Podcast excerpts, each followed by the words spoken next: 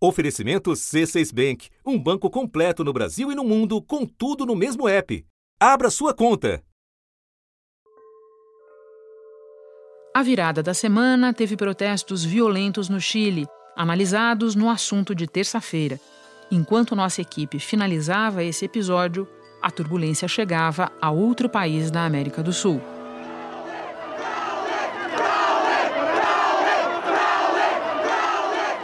No domingo, eleitores da Bolívia foram às urnas votar para presidente e outros três cargos. As primeiras horas de apuração indicavam a inédita necessidade de o presidente Evo Morales enfrentar um segundo turno contra Carlos Messa.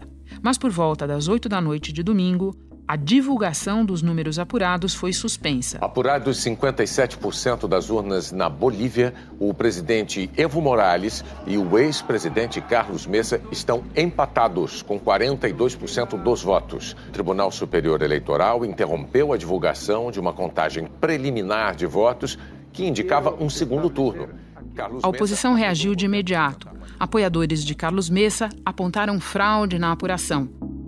E o candidato disse que não reconhece o resultado. Que o governo está tentando, através do Tribunal Supremo Eleitoral, eliminar o caminho à segunda volta que claramente ha sido estabelecido o dia de ayer. Os confrontos logo se espalharam. Partidários de Messa e apoiadores de Evo foram às ruas. Na capital, opositores do presidente acusavam o Tribunal Eleitoral de fraudar a apuração. Na capital, La Paz, a polícia usou gás lacrimogênio para dispersar centenas de pessoas que tentaram invadir um hotel onde estava acontecendo a contagem dos votos. Manifestantes incendiaram tribunais eleitorais. Mas afinal, Evo Morales, no poder desde 2006, está definitivamente reeleito para um quarto mandato ou ainda haverá contestação do resultado? Da redação do G1, eu sou Renata Loprete e o assunto hoje é a Bolívia, novo foco de protestos na América do Sul. Quarta-feira, 23 de outubro. Nossos convidados no episódio de hoje são Fred Soares, jornalista boliviano que conversa conosco direto de La Paz, e Everaldo de Andrade, professor de História Contemporânea da Universidade de São Paulo. Fred, você pode explicar para a gente qual é o cenário no momento em que nós conversamos? É pacífico que a eleição está finalizada ou esse processo ainda pode ser reaberto? Os últimos eh, dados que a gente tem, é porque tem mais uma fonte, é, indicam que o Evo ganhou as eleições, não vai ter um, um, segundo turno. Antes, a apuração indicava um segundo turno entre o atual presidente Evo Morales e o opositor Carlos Mesa. Mas com a nova contagem, Evo tem 46,85%, com uma vantagem de pouco mais de 10 pontos percentuais sobre o opositor. E isso garantiria a Evo Morales a vitória no primeiro turno para assumir o quarto mandato. Bom, e você está falando comigo de onde, Fred? Qual é a situação aí? Bom, agora estou na cidade de La Paz. É, a situação, a, a, situação no momento é caótica, continuam os protestos. Na é, rede troncal que a gente chama, é, que está nos departamentos de Santa Cruz, Cochabamba e La Paz, hoje à tarde teve reunião de comitês cívicos e estão é, já antecipando eh, que vai ter um paro cívico indefinido nessas três cidades que são as mais importantes da Bolívia. E você está dizendo que tem um quadro de greve por tempo indeterminado, é isso? Isso é que eh, é o que estão decidindo agora mesmo, eh, reunidos nos comitês cívicos em Santa Cruz, Cochabamba e La Paz. E, e produto de, desse cenário caótico que a gente tem aqui, eh, tem filas nos postos de, de, gasolina, o pessoal, o povo está indo nos supermercados para abastecer, porque antecipam que vai se agravar e muito a situação na, na Bolívia. Olha, ontem o Sindicato dos Médicos fez, foi um dos grupos políticos que chamaram novos protestos. Dá para a gente dizer que os protestos são capitaneados por algum grupo ou é um movimento difuso, Fred? O cenário político é o seguinte, Renata. É, o resultado das eleições mostrou que eh, a situação está polarizada. Tem o partido de governo e tem os eh, partidos que são contra o governo. Eh, que já o Carlos Mesa, por exemplo, que é outro candidato, ganhou apoio de os outros partidos minoritários aqui. Eh, agora, eh, os opositores são, eh, são quem encabeçam esses protestos que estão nas principais cidades da Bolívia. exatamente o que o candidato Carlos Mesa pediu é que se respeite o voto do povo eh, não chamou para as protestas, manifestações e menos esses fatos de violência que a gente está vendo. Ele teve uma reunião com representantes de países europeus, eh, membros da OEA, que vieram para eh, assistir essas eleições. E ele pediu que seja eh, essa delegação do, da OEA eh, que participe desse, desse conteúdo no Tribunal Supremo Eleitoral quando já se dê eh, os resultados finais. A Organização dos Estados Americanos vai fazer uma reunião de emergência para discutir a disputa presidencial na Bolívia. Acusações de fraude e diferenças nas duas contagens oficiais de votos levantaram suspeitas sobre o resultado. O país tem dois sistemas de apuração. Um é de contagem rápida, chamado de preliminar. O outro é manual, voto a voto, bem mais lento. A oposição aponta que houve fraudes. Uhum. Existem evidências de fraudes? A maior evidência é que o Tribunal Supremo Eleitoral parou o conteio eh, domingo à noite, depois do discurso do Evo Morales no, no Palácio de, eh, do Governo. É, o que eles nunca explicaram publicamente o porquê ou as razões, o que justificava parar esse conteio, segundo é, os meios é, da imprensa aqui, de comunicação, é, da, da, própria imprensa, essa foi uma movida precisamente do governo para mudar o rumo de, dessas eleições. E teve outros fatos, eh, que isso aqui na cidade de La Paz, em Cochabamba, em Santa Cruz, na capital da Bolívia, que é Sucre, eh, foram já divulgados que eh, tinham malotes de eh, papeletas onde a gente vota, não é como no Brasil que, que tem eh, voto eletrônico, aqui é na papeleta mesmo, marcando o, o, o candidato da preferência do eleitor. E foram encontrados malotes, e muitos malotes em, em diferentes escritórios, eh, com, com papeletas marcadas para o Evo Morales. Então, tudo isso gerou todos esses protestos que imagino vocês viram através das imagens que, que foram enviadas através de diferentes meios eh, de comunicação. Fred, para quem está vendo a situação de perto como você, qual te parece ser o desfecho mais provável? Olha, é, é complicado é, dar um prognóstico de, de que pos, é, pode acontecer. Eh, vamos eh, a definir dois eh, cenários mais ou menos claros que, que podem se dar na, nas próximas horas. Que o Tribunal Supremo Eleitoral decrete que o Evo ganhou as eleições e aí vai virar uma convulsão social muito grave. Esse é um cenário mais ou menos para o qual a gente está encaminhado. O outro é que eh, esse, esse último porcentagem que ainda falta para definir na, na votação da, dessas eleições, eh, realmente a gente vá para um segundo turno. E, a, e aí sim, eh, eu imagino que volte um pouco a calma no país. Bom, agora eu vou conversar com o historiador Everaldo de Andrade, mas antes quero me despedir de você. Fred, muito obrigada por ter encontrado um espaço para falar conosco no meio de tanta turbulência aí. Não, obrigado eu pelo tempo, e pelo contato.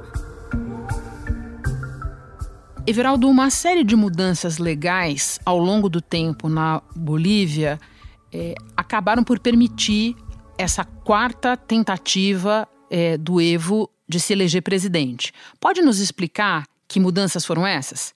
Na verdade, é, há um processo aí de, de desgaste é, do Evo Morales, dos governos do Evo Morales, por conta da crise econômica internacional que vem afetando a Bolívia também, né? Apesar que de uma maneira mais, mais leve, talvez, algo a se analisar.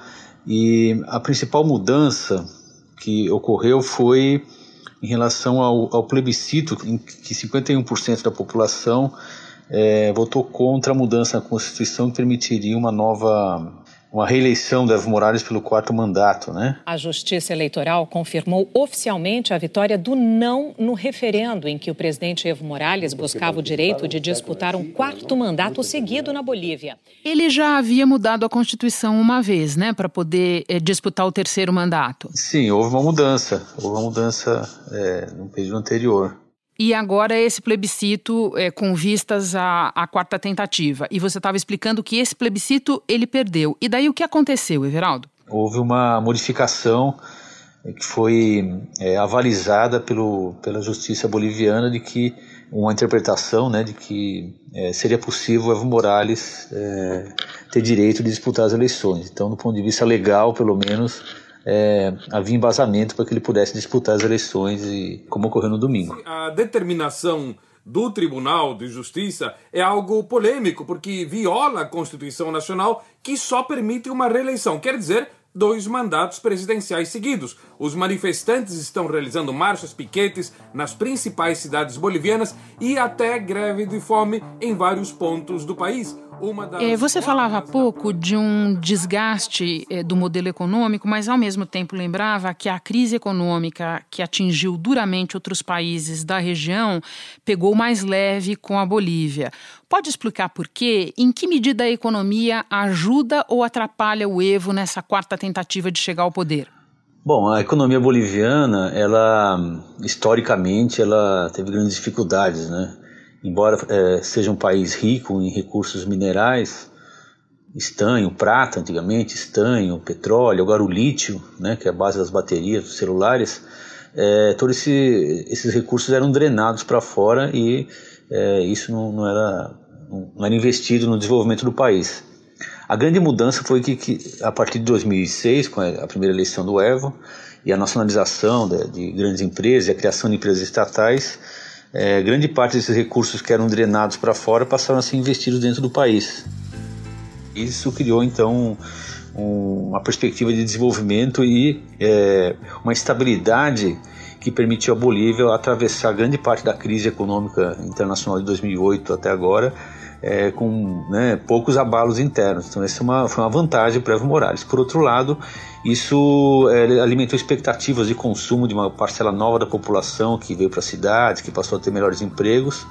E talvez essa frustração, talvez com um desenvolvimento maior do que o, o possível, esteja na base aí do, do certo desgaste do governo do Evo em algumas camadas da população. Você está relatando um quadro econômico de seguidos anos de desenvolvimento. Agora mesmo, recentemente, a Bolívia ainda ostentava números de crescimento é, muito superiores ao de outros países vizinhos, inclusive do Brasil. E, no entanto, você lembrou há pouco que o plebiscito para concorrer a um quarto mandato, Evo perdeu. E eu lembraria que, mais recentemente, as pesquisas apontavam pela primeira vez para a possibilidade de um segundo turno entre o presidente e o candidato adversário. Ou seja, um quadro de desgaste. Você enxerga outros fatores que poderiam explicá-lo? Bom, há uma dificuldade do próprio MAS, o partido do Evo Morales, que é um partido muito amplo, muito é, com características que não são exatamente de um partido, é um grande movimento que é, ele possui é, grandes ligações com os movimentos sociais e, e, isso, em alguma medida, pode ter causado desgaste para Evo Morales. Há também um setor da, da esquerda boliviana, do sindicalismo boliviano, que vê no Evo Morales alguém que não, não vai até, até as últimas consequências na, naquilo que ele realmente prometeu de, de ampliação dos direitos sociais e políticos. Isso pode ter ajudado a fragilizar o, o campo que tradicionalmente votava no Evo Morales porque grande, o grande feito, talvez, político do Evo Morales foi, foi de ter, é, ao mesmo tempo, é, aproximar os setores que se referenciavam no movimento indigenista, setores do movimento sindical, dos movimentos sociais e também uma parcela da população nacionalista, democrática, que não via perspectivas com a série de, de crises dos anos 90. Então, o Evo Morales ele conseguiu fazer isso. Por outro lado, há também uma rearticulação da, da direita, dos setores conservadores, é, em torno do Carlos Messa, que é bom lembrar foi aquele presidente que era o vice do, do Goni, que teve que fugir da, da Bolívia é, por conta da crise do, do gás no, no, começo dos anos, no começo do século XXI, e o próprio Carlos Mesa também, ele não, ele não é, teve a disposição de respeitar a vontade popular que o plebiscito pela estatização do, do, da produção do gás do petróleo colocava. Conhecido jornalista de TV, crítico de cinema, historiador, Mesa foi alçado ao governo em 2002 como vice de Gonzalo Sánchez de Lozada, que renunciaria um ano depois sob o peso de mais de 80 mortos e centenas de feridos na repressão violenta às manifestações nacionalistas contra o seu governo. Mas as medidas adotadas pelo novo presidente não foram suficientes para conter a escalada de protestos. Mesa acabou renunciando em julho de 2005, um semestre antes das eleições históricas que levaram Evo Morales ao poder. Então, é, esse setor que foi derrotado com a ascensão do Evo, é, frente a, a, esse desgaste provocado pela crise econômica, conseguiu uma brecha para se articular. Então, talvez isso seja uma das, um dos fatores que explique também a, essa situação. E o grande mérito do Evo Morales nesses anos foi ter desarticulado, é, através do diálogo, é, essa, essa bandeira separatista que ameaçava, inclusive, causar uma insurreição, uma, golpes, etc. Então, esse setor foi desmoralizado pela abertura, abertura que ele fez no sentido de negociar uma nova constituição, no sentido de integrar esses setores e, e inclusive no sentido de, de, apoiar setores do empresariado, porque é, muitas vezes se pinta uma, um quadro de que o Evo Morales é um, é um radical de esquerda, não é, não é exatamente isso, é, pensando nas políticas que ele desenvolveu. Né? E o Carlos Mesa é um historiador, um jornalista conhecido na Bolívia, ele é, é, representa um setor que também vem se articulando e vem buscando um discurso que consiga atrair um setor é, que votava no Evo Morales, mas que se sente um pouco frustrado. E eu colocaria um terceiro fator, que é uma articulação e uma uma articulação e um, um é, engajamento maior nos setores da, da, conservadores da América Latina, que vem na Bolívia um, um, país, um último bastião a ser derrubado, talvez, do ponto de vista deles. Então, é, eu penso que há também uma, uma articulação que vai além da, das fronteiras da Bolívia, tentando viabilizar o Carlos Mesa como uma alternativa ao, ao Evo Morales. E para fechar, Everaldo, Diante desse pós-eleitoral turbulento que nós estamos assistindo, qual te parece ser o desfecho mais provável para as próximas horas e para o médio prazo na Bolívia? É, com certeza há uma, é, um quadro na América Latina, não é só boliviano, de, de grande instabilidade. O pano de fundo são as consequências é, cada vez mais profundas da, da, da, crise econômica internacional. E é, no caso da Bolívia, essa situação tende a se acentuar. Né?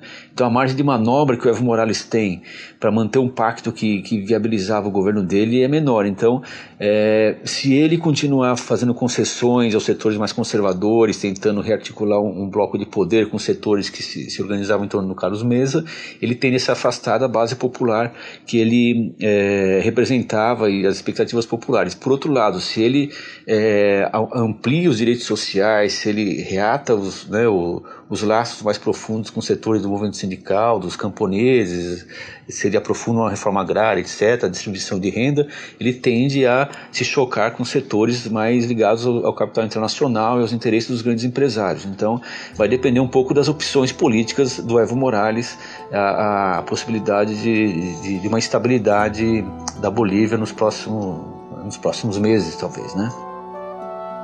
Everaldo, muito obrigada pelos teus esclarecimentos. Bom trabalho para você. Obrigado. Bolívia, Chile, Equador, Argentina. Quatro países da nossa vizinhança focalizados em episódios recentes do assunto. Outros virão porque a temporada de turbulências na América Latina parece longe de terminar. Mas hoje eu fico por aqui. Até o próximo assunto.